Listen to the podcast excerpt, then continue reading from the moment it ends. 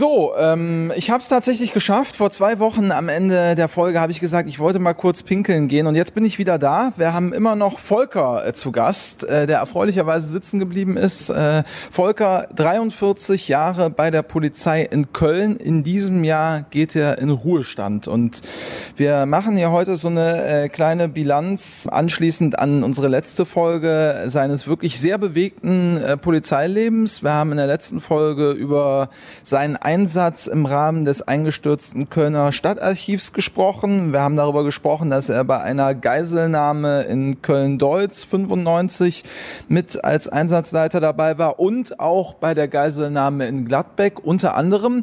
Wir haben heute auch wieder viele Themen hier, die wir noch besprechen müssen, Volker. Ich würde einsteigen mit der Schlagzeile. Der Zeitungsartikel liegt hier direkt vor mir.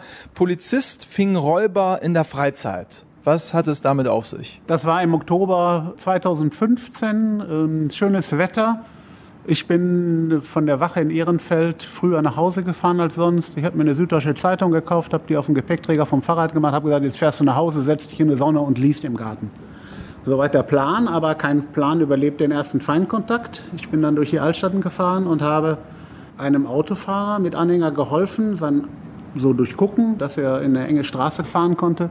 Und dabei habe ich gesehen, dass drei Leute einen anderen zusammenschlagen, auf den Boden legen, äh, durchsuchen. Und äh, die haben so heftig auf den eingewirkt, dass ich mit meinem sehr stabilen Stahl-Mountainbike mich entschlossen habe, dazwischen zu gehen. Bin dann laut schreiend die 30 Meter auf sie zugefahren, habe einen überfahren absichtlich.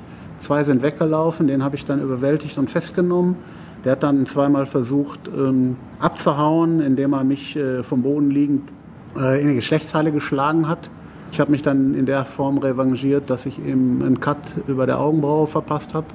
Du warst ja in Zivil da, ich ne? war in Zivil. Ich bin ja privat nach Hause gefahren und bin dann eingestiegen und äh, habe einen 55 Kilo schweren jungen Mann, der selber als Flüchtling anerkannt seit 20 Jahren hier lebt. Der ist Raubopfer geworden von äh, drei jungen Leuten. Ich habe dann den Haupttäter äh, festgenommen, die anderen sind abgehauen und habe den dann, die Straße heißt sinnigerweise Wehrgasse. Dann habe ich eben äh, Kolleginnen und Kollegen angerufen, Notruf abgesetzt, einen Rettungswagen bestellt, einmal für das Opfer und dann auch für den Festgenommenen. Den du noch äh, im Arm hattest irgendwie? Ja, der, der lag auf dem Boden. Ich habe ihn dann hingesetzt, auf den äh, Hintern gesetzt und die Beine ausgestreckt und so dass er eben, äh, gibt da diesen lagerbedingten Erstickungstod, da muss man eben aufpassen, dass jemand, der so einen hyperventiliert oder so, dann weiteratmen kann. Ne? Das ist ja nicht erst seit der Polizei NRW ist das Standard in der Ausbildung, dass man äh, sich darum kümmert. Und äh, das habe ich dann auch gemacht. Er hat dann zwar zweimal versucht äh, abzuhauen oder mich anzugreifen, aber wenn er das jetzt sich rückblickend anschaut, wird er denken, das war falsch. Und ähm, also äh, du hast ja, ja, du hast gekontert. Ja, ich habe das beendet dann und dann ist das, das war ja das Spannende, das war Ende Oktober, er ist dann in U-Haft gegangen. Dann kam die Silvesternacht, 15, 16. Und 14 Tage später ist der Gerichtstermin gewesen gegen ihn. Mit einer erheblichen äh, Medienaufmerksamkeit, weil es sich um einen Nordafrikaner handelte, der in Köln unterwegs war, um dort Straftaten zu begehen. In dem Fall jetzt hier einen schweren Raub äh, oder einen Raub in einem besonders schweren Fall äh, mit Messer und mit, äh, also wir haben drei Leute zusammengewirkt und ich konnte dann eben durch die Festnahme die Beweiskette so schließen, dass er noch auf seinem Opfer liegend festgenommen wurde und dann den Kräften übergeben wurde, dann in U-Haft ging und dann der Justiz überstellt wurde. Und da ist er vom Schöffengericht dann zu drei Jahren Haft verurteilt worden als Ersttäter. Also muss schon entsprechend, ich war ja draußen als Zeuge, und er hat dann zur Entschuldigung gesagt, dass er zwei Flaschen Bier, zwei Tabletten konsumiert hat und am helllichten, wir sprechen über 15 Uhr. Und dann wurde ihm eine Blutprobe entnommen und ein Drogentest gemacht von der Gutachterin, dann vorgetragen vor Gericht. Und die hatte dann eben so eine Klammer hinter diesem Gutachtenbogen geschrieben. Und da stand dann eben drauf Alkohol, Tabletten, robuste Festnahme und dann Klammer, gefährlicher Mischkonsum. Und da hatte sie dann die robuste Festnahme mit eingeschlossen, in diesem, dass er eben über Kopfschmerzen klagte, aber weil er sich in Gefahr begibt, bekommt ihn hier um. Ne? Ja, den konnte ich da eben überwältigen und das war jetzt für mich keine Frage, äh, dass man das macht. Für mich war auch klar in dem Moment, ich habe mir natürlich nachher überlegt, weil ich auch viele Jahre mich hier um Eigensicherung in Köln gekümmert habe, macht man das alleine? Grundsätzlich natürlich nicht. Vor allen Dingen, du hattest ja eigentlich frei, ne? Du hättest ja auch einen schönen Tag machen können. Ja, jetzt hast du dir in einem Satz widersprochen, weil eine schöne qualifizierte Festnahme ist ja ein schöner Tag. Na, also nein, das ist so gewesen, mal Spaß beiseite. Wenn du Polizeibeamter bist oder Polizeibeamtin, dann hast du ja trotzdem im Auge, wenn du nach Hause fährst. Und ähm, dann kannst du halt unterschiedlich vorgehen. Normalerweise telefonierst du dann und berichtest dann und ich stehe jetzt da und gibst deinen Standort und führst dann Kräfte ran und hoffst dann, dass die auch so anfahren, wie du das dann sagst dass es eben funktionieren kann. Hier war es aber so, hier haben drei Leute jemand, der auf dem Boden in einer dunklen Straße war, zusammengetreten haben. Und zwar so, dass er auch tatsächlich nachher operiert wurde und er hatte auch einen Teil seines Gehörs dauerhaft verloren. Und ich wollte nicht zuwarten und daneben stehen und dann habe ich gesagt, so ein gewisses Risiko musst du eingehen und jetzt nehme ich mal den Überraschungsmoment, fahr los, hat Geschwindigkeit aufgenommen und steht da in der Polizeidienstvorschrift 100, das Überraschungsmoment ist auszunutzen. Und ähm, dann habe ich den einen eben umgefahren und festgenommen, die anderen sind abgehauen und ja, dann ist der eben alleine verurteilt worden. Er hat die anderen dann geschützt, hat gesagt, er kennt die nicht. 13. Januar ist die Verhandlung gewesen, am 4. Juni die Landgerichtsverhandlung, aber auch da ist er verurteilt geblieben. Rechtsmittel haben keinen Lohn. Jetzt ist er seitdem in Haft. Vielleicht ist er jetzt mittlerweile draußen. Die Zeit ist jetzt um. Aber der war am 15. Juli nach Deutschland gekommen, 15, und am 25. oder 27. Oktober ist er damit aufgefallen und ist dann eingefahren. Und dann war ihm die Frage, wird er jetzt abgeschoben oder nicht? Aber das ist ja nicht meine Sache. Ich habe ja nur den einen Menschen befreit aus dieser misslichen Lage und den anderen der Justiz zugeführt. Mehr habe ich ja gar nicht gemacht. Ich habe ja nur meinen Auftrag wahrgenommen aber eben auch nicht weniger, Ela. Ähm, wann hast du äh, den letzten Menschen mit dem Mountainbike festgenommen? Bisher noch gar nicht, aber ich habe äh, jetzt Ganz nicht sowas. Allein. Ja, aber ich habe tatsächlich auch mit dem Fahrrad, äh, auch privat. Also es ist halt einmal Polizist, immer Polizist, egal ob im Dienst oder privat. Man man ist wachsam tatsächlich. Man beobachtet sein Umfeld. Man hört auch genauer hin, wenn irgendwo geschrien wird oder irgendwas komisch ist, nicht normal. Bei mir war es damals überhaupt nicht so spektakulär.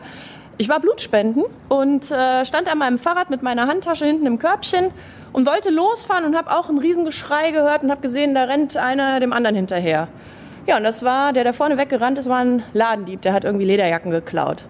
Und dann habe ich damals, das war auch so Sekundenentscheidung, irgendwie Leben in der Lage, man ist sofort im Dienst, bin hinterhergerannt, habe mein Fahrrad mit meiner Tasche da stehen lassen und habe äh, zusammen mit dem Verkäufer von dem Laden diesen Ladendieb-Ding festgemacht. Also wir haben den dann auch vor Ort festgehalten, bis dann die Kollegen kamen und mein Fahrrad stand da noch. Hat aber ein netter Bürger, Gott sei Dank, der hat das mitbekommen, der hat dann mein Fahrrad und meine Tasche bewacht. Also mein Mountainbike war involviert, aber nur passiv. Also, aber Volker ja. freut sich, ne? Ja, klar. Ja, also ist ein, ein Einsatzmittel anscheinend, immer häufiger. Habe ich nicht gewusst, dass das Mountainbike so eine entscheidende Rolle spielen kann, aber offensichtlich ist das so. Ja, also Fahrräder, äh, wenn du ein Haus räumen musst und da liegen zehn Fahrräder äh, im Treppenhaus, die sind sehr schwer zu überwinden als Hindernis. Das benutzt auch die andere Seite. Äh, spannend. Wie, wie, gesagt, bei mir war es nicht so spektakulär und Gott sei Dank ist auch keiner zu Schaden gekommen. Aber es ist halt trotzdem, da merkt man es halt immer wieder, auch wenn man mit anderen Kollegen spricht, sobald auch privat irgendwas ist, da macht keiner die Augen zu und sagt, ich bin jetzt privat, das interessiert mich nicht. Ich glaube, das kann man als Polizist gar nicht. Ja, wir haben ja schon in der letzten Folge total viel spannende Sachen gehört und in den zwei Wochen sind hier ganz viele neue Zettel dazugekommen. Ein Bild habe ich in der letzten Folge schon gesehen und da möchte ich total gerne wissen, was es damit auf sich hat. Ähm, ihr Zuhörer könnt das jetzt nicht sehen. Man sieht ein Röntgenbild. Und zwar eine Wirbelsäule mit Rippen aus 1969. Und zwischen diesen Rippen befindet sich was. Es sieht, ich würde jetzt sagen, wie so ein Nordpfeil aus. Volker, was ist das? Und wie kam es wahrscheinlich in deinen Brustkorb? Ja, es ist tatsächlich ein, ein Röntgenbild von 1969, das äh, einen von mir verschluckten Kompass zeigt. Ein Kompass verschluckt. Ein Kompass. Ja gut, das machen wir jetzt nicht. Ich weiß nicht, also ich frühstücke jetzt keine Kompasse. Ich ist mir auch lange nicht passiert. Ja, wir waren ganz einfach. Ich war, wir waren im Auto unterwegs und ich hatte den Kompass in der Hand und äh, habe gehustet und als gut erzogener habe ich dann äh, die Hand äh, vor den Mund gehalten und habe dann gemacht und dann war der Kompass weg und die Hand war frei, der Hustenreiz war auch gestillt. Und dann habe ich meinen Eltern gesagt, ich habe gerade einen Kompass verschluckt. Weißt du, und das ist ja, man muss ja immer mal darüber sprechen, Volker, ein äh, Vorteil auch von Corona. Das würde einem heute mit der Maske nicht mehr passieren. Bleiben, ja. Aber mein Vater war Berliner und ich hatte eine große Klappe und deswegen war es mir auch möglich, einen äh, Kompass zu verschlucken an einem Stück. Ja, ich brauche kein Navi, ne?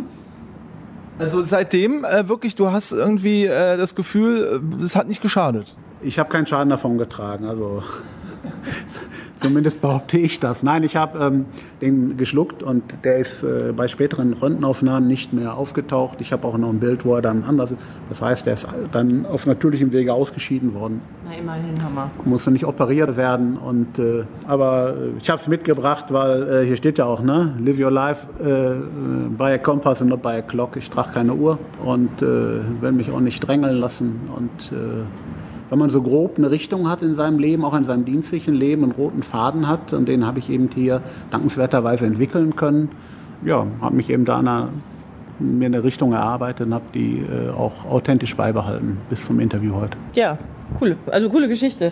Ich sehe hier immer noch ganz viele Fußballbilder. Warte mal. Terrorabwehr. Steht ein Mann auf dem Dach. Das bist aber nicht du, ne? Nee, das bist du nicht. Was für ein Dach ist das? D-F, also D-F, ist das Deutschland-Frankreich? Was ähm, Terrorabwehr, dieses Riesengerät? Erzähl uns mal was dazu oder vielleicht kannst du es besser beschreiben als ich mit meinen laienhaften Worten. Das dann zwei Jahre nach den Anschlägen, den Attentaten von Paris, äh, war hier äh, auf dem Tag genau ein Fußball-Länderspiel, Deutschland gegen Frankreich im Rhein-Energiestadion war die französische äh, Mannschaft, Trainer, äh, die Delegation hier und da gab es eben äh, eine erhöhte Sicherheitslage. Und da haben wir eben aufgefahren, was man so auffahren kann. Und das, was man hier so beiläufig schemenhaft im Dunkeln sieht, sind Mitarbeiter, die sich mit Drohnenabwehr beschäftigen. Das ist schon alles. Und okay. viel weiter möchte ich da auch gar nicht äh, nee. ins Detail gehen. Das gehört äh, heutzutage bei Technik genauso dazu wie andere Dinge. Ob das jetzt äh, eine Hundestaffel, eine Reiterstaffel, äh, Kolleginnen und Kollegen zivil sind oder szenekundige Beamte oder französisch sprechende Kolleginnen und Kollegen, die dann die, die Gäste eben entsprechend betreuen. Das gehört alles zusammen. Das ist ein Gesamtpaket, was die Polizei in der W schnürt. Und äh, ja, sowas macht immer Spaß. Und äh, auch da gibt es danach dann immer Schriftverkehr, weil wenn man dann äh, zufrieden war mit unserer Arbeit, dann wird das in der Regel zurückgespiegelt. Und da freue ich mich immer, wenn ich das den Kolleginnen und Kollegen auch weitergeben kann. Ja, spannend. So, was haben wir hier noch? Warte mal. 5.5.2012. Wenn ich dir das Datum sage, fällt dir dazu was ein? Ja, mehrere Sachen fallen mir ein. 5.5. im NATO-Beitritt, ne? 1955. Wenn du das sagst, Volker. ja, 23.05.49 Grundgesetz, also ein paar Daten kann ich ganz gut mit umgehen. 5.05.12, da war das Spiel Köln gegen Bayern München, da ist äh, Köln äh, abgestiegen. Kurz vor Ende des Spieles äh, hat ein Teil des Kölner Anhangs äh, massiv Pyrotechnik gezündet. Die Spieler haben dann, äh, das, man sieht das hier, die sogenannte schwarze Wand ausgelöst und dann hatten wir ein Einsatzkonzept, weil wir damit gerechnet haben und haben dann sehr schnell zwei Einsatzhundertschaften auf den Platz gebracht. Haben, die Spieler sind evakuiert worden und äh, wir haben dann mit 250 Kolleginnen und Kollegen auf dem Platz gestanden. Ich hatte die Maßgabe vorgegeben, wir stellen uns auf die 16-Meter-Linie auf jeder Seite. Und wer den Zaun überwindet, ein Ballfangnetz äh, zerreißt, unterklettert, eine Werbebande und eine Ordnerkette überwindet, um in den Innenraum zu gelangen äh, und die Ordner beiseite räumt und bei uns ankommt, der muss fallen. Ähm, und auch genau so in die Szene kommuniziert. Und das wäre dann äh, ein bisschen was anderes gewesen als ein klassisches Foulspiel beim Fußball? Ja, das wäre regelkonform gewesen, weil wir dürfen ja äh, das Gewaltmonopol anwenden, andere nicht. Insofern äh, wäre das ja gar nicht mit einer Karte, sondern mit einer Anzeige wegen Landfriedensbruch oder andere Dinge. Äh, das wäre ja dann die Karte gewesen, die wir allerdings unterschrieben hätten. Also es ist so, dass wenn Leute in einer verständigen Enttäuschung, Erregung, Emotion ausleben, ist es das eine. Aber wenn man hier großflächig andere Menschen in Gesundheitsgefahren bringt, indem man Tausende diesem Rauch aussetzt. Und das geht ja nicht um, man sieht das ja hier, ne? geht ja nicht um ein bisschen Pyrotechnik oder andere Dinge, sondern hier geht es um massive körperliche Eingriffe. Ja, und dann haben wir eben gesagt, bis hier und nicht weiter. Im wahrsten Sinne des Wortes. Auf den 16er stellen und wer ankommt, wird bekämpft. Der wird tatsächlich als Störer, als Straftäter behandelt. Und ich habe diesen Zwang vorher angekündigt. Ich habe das in die Fanszene über die Fanbeauftragten gesagt, wer das Spielfeld stürmt und Ordner umschlägt und bei uns ankommt, wird festgenommen oder zumindest wird die Lage bereinigt. War ein ganz aktuelles Beispiel jetzt, ähm, wenn wir das vielleicht noch einmal zwischenschieben können, Volker, auf Schalke. Schalke 04 ist abgestiegen nach 30 Jahren mal wieder aus der Fußball-Bundesliga und ähm, auch da gab es unschöne Szenen. Ähm, die Polizei war auch äh, betroffen mit äh, mehreren Hundertschaften am Stadion und es kam zu Jagdszenen, dass Spieler sozusagen von Fans doch massiv bedroht wurden und auch verfolgt wurden. Äh, sie sollen auch angegriffen worden sein. Du hast in der letzten Folge einmal gesagt, du hast so ein bisschen den Spaß am Stadion verloren. Ähm, ist das äh, solchen Szenen geschuldet? Ja, ich bin ja, wenn ich da bin, äh, nicht uniformierter Zuschauer, sondern ich bin ja Einsatzleiter und äh, ich sehe ja auch gar nicht das Spiel oder einen Teil des Spieles nur, weil ich natürlich vorher in der Halbzeit nachher mich auf die Situation mit meinen Kräften, mit meinen Mitarbeitern einstellen muss um einen Beitrag zum sicheren Stadionerlebnis äh, leisten zu können, auch vorher, nachher, je nachdem, ob das äh, Fangruppen sind, die sich untereinander äh, mögen oder nicht mögen. Und ich will hier mal klar sagen, du hast gerade gesagt, die Fans haben gejagt. Für mich sind das keine Fans. Fans ist für mich ein, ein Ausdruck, der positiv ist. Ne? Man ist fanatisch, fantastisch unterwegs und finde diesen Verein toll und die, die Spieler toll im, im besten Sinne. Und man leidet mit, wenn man verliert. Aber man läuft nicht hin und bezeichnet Spieler und äh, jagt die. Das hat es in Köln 2012 ja in anderer Form auch gegeben. Da sind Spieler aus Angst im Kofferraum im Taxi aus dem Stadion weggefahren und nicht mit ihren Autos, Da haben sich nicht abholen lassen. Und da sind wir uns alle einig, glaube ich, das, das geht so weit. Das ist, ja, das ist ja gar keine Frage. Ne? Wenn man dann das war ja auch mitten in der Nacht. Das war ein Abendspiel in Bielefeld, ne? 20.30 Uhr oder so. Dann spielen die zwei Stunden, bis sie von Bielefeld mit dem Bus hier sind. Ne? Also in, in, in, an der Arena sind. In Schalke jetzt, äh, Auf Schalke sind und dann bist du mitten in der Nacht um 2 Uhr, 3 Uhr. Gut, da sind 500 Leute. Dann können die, bei einer Meisterschaft würde ich das ja verstehen. Aber die ist ja noch länger her als bei Köln. Ne? War ja 58 letzte Mal. Ne? Ja, es, äh, es, da stellen sich mir die Nackenhaare auf. Äh, da gibt es wirklich einen Störer und ein Teil sind wirklich asoziale Straftäter. Man kann das nicht anders sagen. Wer sich, wer sich mit Zahnschutz und mit Passivbewaffnung, also mit Quarzhandhandschuhen auf dem Rodolfplatz trifft, um sich kollektiv, wie am 18. Januar 14 Köln gegen Schalke im Vorbereitungsspiel und Dortmunder kommen dazu und man prügelt sich und da bleibt einer liegen und ist nicht glaubt, der stirbt oder nicht dann sind das Grenzen, die sind klar überschritten. Und da kann man nur von Straftätern sprechen und nicht von äh, Fußballfans. Ja, das würde ich auch so unterstreichen, Herr Volker. Wenn wir heute schon Bilanz ziehen hier, auch deines Polizeidienstes, deiner 43 Jahre, du gehst äh, dieses Jahr in Ruhestand. Inwiefern würdest du denn selbst sagen, aus deiner persönlichen Sicht, gerade beim Thema Fußball, wenn wir da nochmal ein Stück weit bleiben, hat sich das im Laufe deiner Dienstjahre verändert? Oder vielleicht auch nicht. Wie hast du das wahrgenommen? Du hast äh, unzählige Einsätze im Rahmen von Fußballspielen auch verantwortet und begleitet. Ja, ich habe ja nicht nur das dienstlich kennengelernt, sondern ich war schon in den 70er Jahren auch als äh, Fußballinteressierter zum Beispiel in England und habe mir Derbys angeschaut, ähm, Newcastle gegen Sunderland. War unterwegs, habe auch selber viel äh, Fußball gesehen, auch Fußball gespielt, aber nicht gut, äh, nur leidenschaftlich ich will jetzt nicht sagen, früher war das besser, das stimmt nicht, es war nur anders. Und ich bin natürlich heute in einer anderen Funktion. Na, wenn sich früher äh, irgendwo Schalker und Dortmunder äh, geprügelt haben, dann haben die sich geprügelt und ich habe das wahrgenommen, wie jeder andere auch. Wenn ich heute Verantwortung trage, äh, dann sehe ich das natürlich anders, bewerte das anders und deswegen äh, fällt es mir immer schwer, äh, da sozusagen, ich meine, das ist ja so, ne, sagen die alten Leute ja immer, früher war die Musik besser und früher waren auch die Autos ohne Technik und das sehe ich eben nicht so. Ne? Jedes Ding hat seine Zeit, aber hier ist klar, wir haben 50.000 Zuschauer bei jedem Spiel im Stadion, wenn es denn nicht so eine scheiß Pandemie gibt, ohne Fans gespielt wird. Dann haben wir vielleicht 48.000, 49.000 äh, fußballbegeisterte, sportlich interessierte Menschen und nur über, den, über diesen Bodensatz sprechen wir und äh, wenn wir polizeilich arbeiten. Das natürlich müssen wir mit unserem Gesamtkonzept auch dafür sorgen, so wie die Kölner Verkehrsbetriebe mit 32 Sonderbahnen in jedem Spiel, die Feuerwehr, alle, die da sind, ne, die ganzen Rädchen, die ineinander arbeiten. Aber so ein paar, die da hinkommen, um sich auszuleben auf Kosten Dritter, das sind äh, keine verirrten Fans, sondern das sind zum Teil organisierte Strukturen von Schlägern, die man sonst nur aus anderen Kriminalitätsbereichen kennt. Ja, ich sehe hier noch ein Bild, 60.000 Engländer, Deutzer Werft, Weltmeisterschaft. Das ist ein krasses Bild. Das wirklich sieht man, glaube ich, keinen Boden mehr. Ne? Wie war da die Stimmung? Ja, das war eine, eine besondere Situation. Deswegen liegt das auch hier. Und zwar Fußball-Weltmeisterschaft. englische Fußballfans gelten ja als laut, als bunt, als äh, trinkfreudig. Trinkfreudig, danke. Trinkfreudig, trinkfest. Und äh, trinkfest hast du gesagt, aber freudig. Trinkfreudig, ja, trinkfreudig. Hier war es so, dass ähm, natürlich nicht, wenn hier 10.000 oder 20.000 Engländer da sind, dass die alle Karten haben.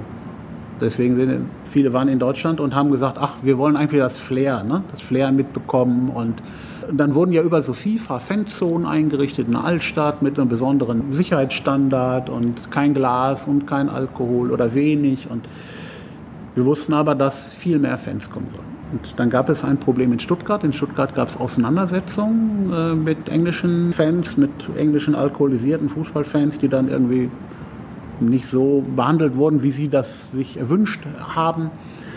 Und dann haben wir überlegt in Köln, wie können wir das besser machen? Wie können wir es anders machen? Wie können wir uns auf diese Situation spontan einstellen?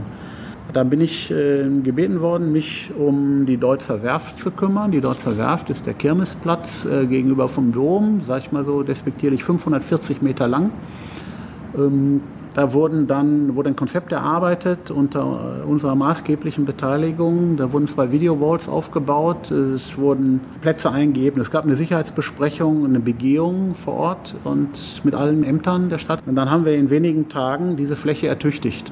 Ertüchtigt mit viel, viel Aufwand und viel Geld. Die Stadt hat da wirklich viel geleistet. Dann haben wir überlegt, wie kriegen wir die englischen Fans dahin. Und dann habe ich Folgendes gemacht, auch reiner Zufall, aber und zwar habe ich Kontakt aufgenommen äh, mit einem Koordinator der englischen Fanbewegung, Kevin Miles. Kevin Miles, Engländer aus Newcastle, war 1974 bei mir in der Familie Austauschschüler und hat Deutsch gelernt. Und äh, der Kontakt ist nie abgebrochen. Mein Bruder und er haben regelmäßig Schüleraustausch gemacht. Und der Kevin hatte einen SMS-Verteiler in Deutschland mit 33.000 Erreichbarkeiten. Und der hat dann ich habe den in Stuttgart angerufen und habe gesagt, mach mal Google Earth auf. Wir bieten euch eine Fläche an und da sind die Polarwiesen daneben, da kann man übernachten. Wir besorgen euch äh, Wasser und Toiletten. Und äh, dann hat er sich das angeguckt, hat gesagt, ja, wenn ihr das so ertüchtigt für uns, dann äh, mache ich Werbung und dann werden wir die Fläche annehmen. Ja, und aus den 33.000 Kontakten sind dann 60.000 Besucher geworden. Und die sind da hingekommen, wir sehen ja überall englische Flaggen. Ja. Ne? Weiße Flaggen mit dem roten Kreuz drauf. Und äh, das haben wir alles aufhängen lassen. Das heißt, von der anderen Rheinseite konnte man sehen, wir haben Herraszäune genommen, weiß beplant und mit der Sprühdose ein rotes Kreuz drauf gemacht. Ich hatte nur vorgeschlagen, darunter einen Pfeil zu machen mit der Aufschrift Your Way to the Final, aber das war dann hier bei den Stadtverantwortlichen nicht möglich durchzusetzen. Wir haben auf der Bühne einen Native Speaker, englischsprachig halt bekommen. Bei 60.000 Engländern sind an dem Tag 270.000 Liter Bier getrunken worden, über sieben Verkaufsstellen. Die Verkaufsstellen haben wir so einrichten lassen, dass wir gesagt haben, wir machen äh, auf der Ostseite die Versorgung und auf der Rheinseite die Entsorgung, dass nicht alle Leute, die ein Bier holen wollen, mit denen, die zum Klo gehen und zurück, sich dauernd bewegen, weil Reibung erzeugt Hitze. Also haben wir auf die Rheinseite, sieht man hier, die ganzen Dixie-Klos hingestellt. Da standen 100 Dixie-Klos und auf der anderen Seite waren eben sieben Verkaufsstände. Und wir wollten vor allen Dingen eins nicht. Wer Bier holt, durfte nicht die Leinwand sehen können. Weil sonst gehst du an die Theke, stellst dich hin, bestellst ein Bier, guckst Fußball und kein anderer kommt dran. Also die Dächer mussten so gezogen werden, dass man vom Winkel her nicht sehen kann. Dann ist nämlich der Umsatz höher und schneller. So, das hat so gut funktioniert, dass wir bei 60.000 Engländern nicht ein einziges Mal mit der 1500-Schaft, die da vor Ort war, intervenieren mussten. Kein einziges Mal den ganzen Tag. Nachteil, wir haben wenige Tage später im Viertelfinale England gegen Portugal den gleichen Auftrag in Gelsenkirchen bekommen als Bereitschaftspolizeiabteilungsführung und haben dann da die Trabrennbahn ertüchtigt und hatten dann 70.000 Engländer. Kommen wir vielleicht anstrengend, aber schön. Anstrengend, aber schön. Mit Blick auf die Zeit. Ähm, kommen wir vielleicht vom Fußball einmal in Richtung Ende noch äh, aufs Thema Karneval, was natürlich hier in Köln auch zu deiner Polizeilaufbahn gehört. Du bist auch Erfinder, lese ich hier, des Glasverbots in Köln. Was hat's damit auf sich? Bei Massenveranstaltungen gibt es immer das Phänomen, dass die Leute Getränke ja mitbringen. Ne? Das ist ja klar, es stehen 10.000 Leute zusammen. Dann wird das eben mitgebracht. Und wie macht man das? Ne? man hat ja als Kölner mindestens fünf Flaschen Bier dabei. Ne? Ich warte auf die KVB-Bier, ich trinke in der KVB-Bier, ich bin angekommen Bier und dann gehe ich äh, zur Veranstaltung und dann muss ich in der Schlange beim Kiosk noch das letzte trinken, um neue zu kaufen. Mindestens. Na, da ist ja so. Und die müssen ja irgendwo bleiben. Also stelle ich die irgendwo hin, weil positiv meint, neben den Mülleimer. Nicht rein, sondern daneben, damit Flaschensammlerinnen und Flaschensammler die nehmen können. Ne? Aber Je voller es wird, dann wird das nicht gesehen. Dann stolpert man darüber, dann rollen die, dann gehen die kaputt. Dann kommt es zu Verletzungen. Dann fallen die Leute hin, man stützt sich ab, ne? man hat dann schön Verletzungen. Wir können noch nicht mal Leute, mit denen wir uns, die, die wir überwältigen müssen, zu Boden bringen und dort fesseln. Die sehen nachher aus wie ein Fakir, also muss andere Techniken anwenden. Ne? Also überlegt und dann gab es eine Situation, da war ich in der Innenstadt äh, tätig von 7, 2007 bis 2010 und da habe ich mit dem damaligen Stadtdirektor haben wir dieses, ja heute würde man negativ sagen, in dem Hinterzimmer, nein, in seinem Dienstzimmer besprochen, was kann man tun. Und dann haben ganz viele fleißige äh, Leute bei der Stadt diese Kampagne äh, gestartet. Äh, mehr Spaß ohne Glas und, und Becher ist das. Das war dann Polycarbonatbecher. Ich hatte mich an Urlaube in äh, Skandinavien erinnert. Äh, Mitsommernachtfeier wird auch nicht mit Gläsern, sondern mit Polycarbonat-Pints gefeiert. Und die werden eben hingeworfen und dann sammelt man die ein und die machen eben nicht den Segelhafen voller Glas, sondern die werden wieder eingesammelt und weiter benutzt. Man braucht eigentlich nur nach links und rechts zu gucken. Und äh, man muss das Rad nicht neu erfinden, sondern man kann auch von anderen lernen und das übernehmen. Das haben wir dann eingebracht.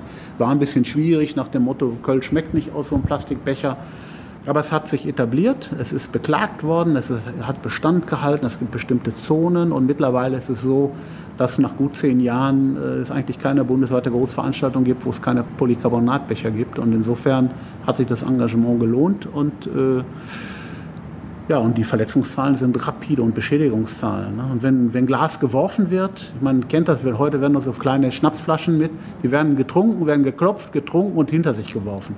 Und wenn ich in, in der Menschenmenge, dann treffe ich immer, weil der Boden ist ja gar nicht erreichbar für die Flasche. Also, das ist alles Mist.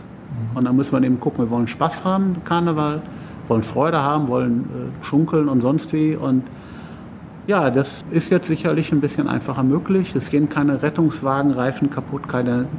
Ich habe einen Bekannten, der ist Rollstuhlfahrer, der sagte immer, eine Woche nach Karneval konnte ich früher gar nicht raus, weil ich immer am Plattfuß gefahren bin, im Moosgummi rein und heute kannst du teilnehmen. Jetzt so kurz vorm Ruhestand, Volker. Äh, zum Schluss unserer zweiten Podcast-Folge hier mit dir. An dich die Frage: äh, lachendes, weinendes Auge, wie sieht's aus? Ähm, ich habe ja zwei Augen. Eins lacht, eins weint. Aber es ist so, dass ich ähm, mich freue auf meinen äh, Unruhestand, wo ich natürlich nicht den Abschied so nehmen kann, wie ich den gerne nehmen würde. Dann würde ich nämlich hier durch die Behörde tingeln und, äh, oder durchs Land tingeln und mich mit Freundinnen und Freunden treffen, mit denen ich in den letzten Jahren zusammengekämpft habe. Wahrscheinlich auch wieder mindestens die fünf Bier, die besprochenen eben. Äh, ja, äh, ich meine, wenn ich, ich bin 516 Monate im Dienst. Na, dann kann ich ja wohl für jeden zehnten Monat eine Flasche Bier trinken, oder? Da muss ich jetzt mal kurz rechnen. Ela, ich sehe, ja. du hast auch noch eine Flasche, ja. aber ich äh, nee. gib mal kurz ein, wie viele Biere das wäre. Eine Frage, sorry. Flasche bestimmt auch. nee, Volker, was mich tatsächlich interessieren würde, auch im Hinblick auf äh, den Podcast hier, den wir machen, Nachwuchswerbung. Was gibst du denn oder möchtest du Bewerberinnen und Bewerbern mit auf den Weg geben, wenn sie zur Polizei kommen? Das würde mich mal brennend interessieren, tatsächlich. Ich bin auf dem Gymnasium gewesen und habe vom Abitur abgebrochen weil ich zur Polizei wollte. Ich habe mir das irgendwann in den Kopf gesetzt und habe dann zum Leidwesen meiner Mutter mich entschieden, äh, zur Polizei zu gehen. Ich habe mich dann am 7., nee, am 8. und 9. November 78 beworben in Essen und äh, habe schon in dem Auswahlverfahren, heute würde ich das vielleicht nicht mehr machen, aber ich habe es damals einfach so spontan gemacht, äh, als ich gefragt wurde, was machst du? Wie gesagt, ich möchte äh, Streife fahren und äh, danach die Kommissarlaufbahn einschlagen.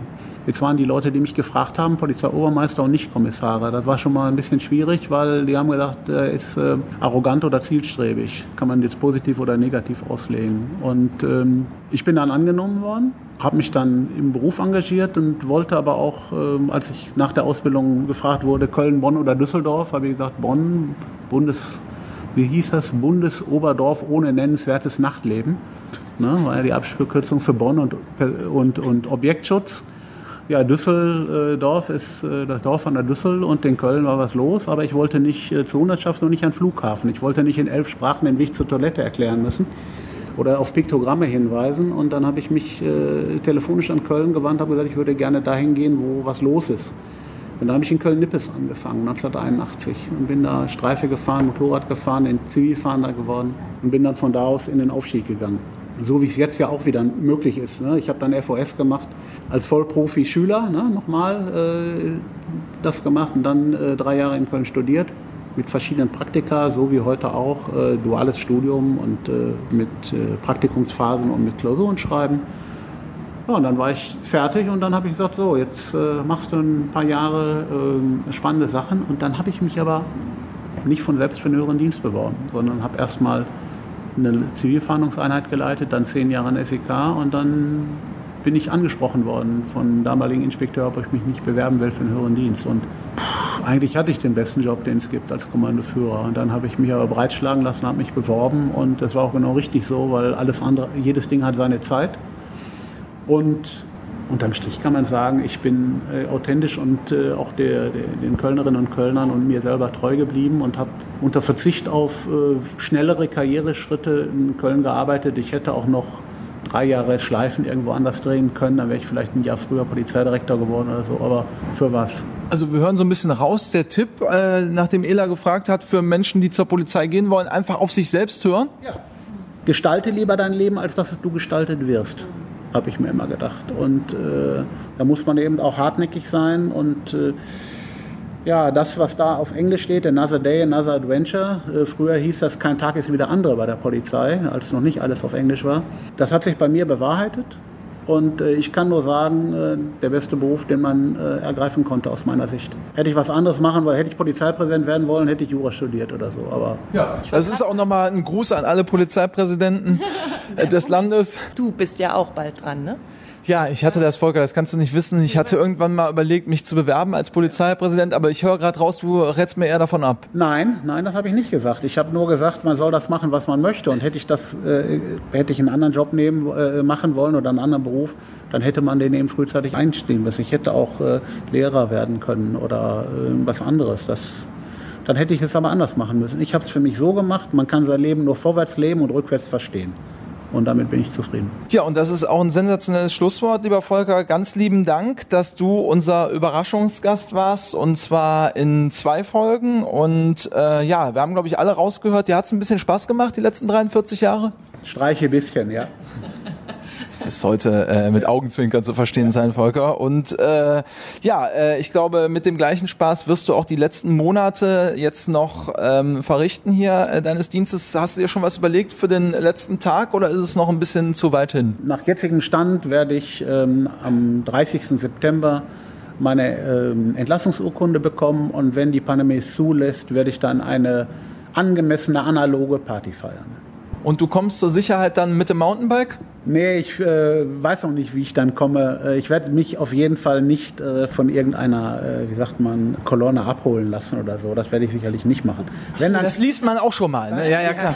ja, ja, ja, ja, da habe ich jetzt kurz. Nein, nein, nein, nein. Ich, alles gut, alles Kirche, aber werde die, die Zeit auch verbringen danach. Und äh, ich war in 26 Ländern mit dem Motorrad bisher. Ich bin zweimal durch die Sahara gefahren und es gibt noch so viel zu entdecken. Wir wünschen dir auf jeden Fall viel Spaß für die letzten Monate und auch für die Zeit danach selbstverständlich äh, drücken dir äh, alle Daumen und haben keinen Zweifel, glaube ich, Ela, wenn Volker dann irgendwann mal aufhört und trifft die falschen Menschen, sie müssen sich, glaube ich, auch während seines Ruhestands in Acht nehmen. Da gehe ich schwer von aus, ja. Ich habe aber noch eine kleine Frage und die möchte ich diesmal bitte auch stellen dürfen, wenn du es bitte genehmigst, ja? Das genehmige ich. Bei Volker genehmige ich das. Das ist in unserem beiden Sinne. Weil, Volker, ganz ehrlich, ich habe es schon ein paar Mal gesagt, auch als äh, Daniel auf dem Klöchen war, dein Buch, das reizt mich total. Und äh, kriegen wir zwei jeweils ein signiertes?